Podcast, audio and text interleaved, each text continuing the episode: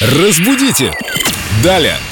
С нами Виктория Полякова, культуролог, знаток русского языка, и сегодня у нас, по-моему, современное слово. Да, Вика, привет. Привет, друзья. Слово от подрастающего поколения слышала, во всяком случае, от детей десятилетних. Диффузор, диффузор, говорят, и с таким, и с другим ударением. Это часть автомобиля. Что это вообще? Какие значения у этого слова и где правильно поставить ударение?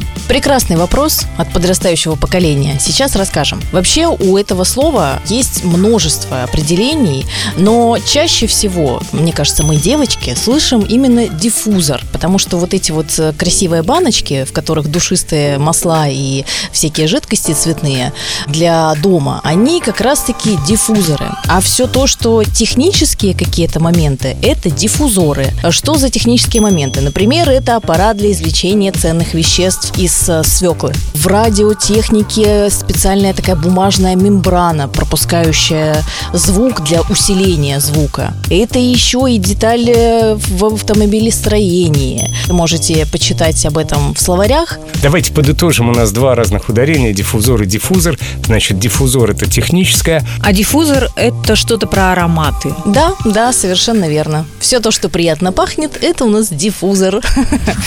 Разбудите! Далее!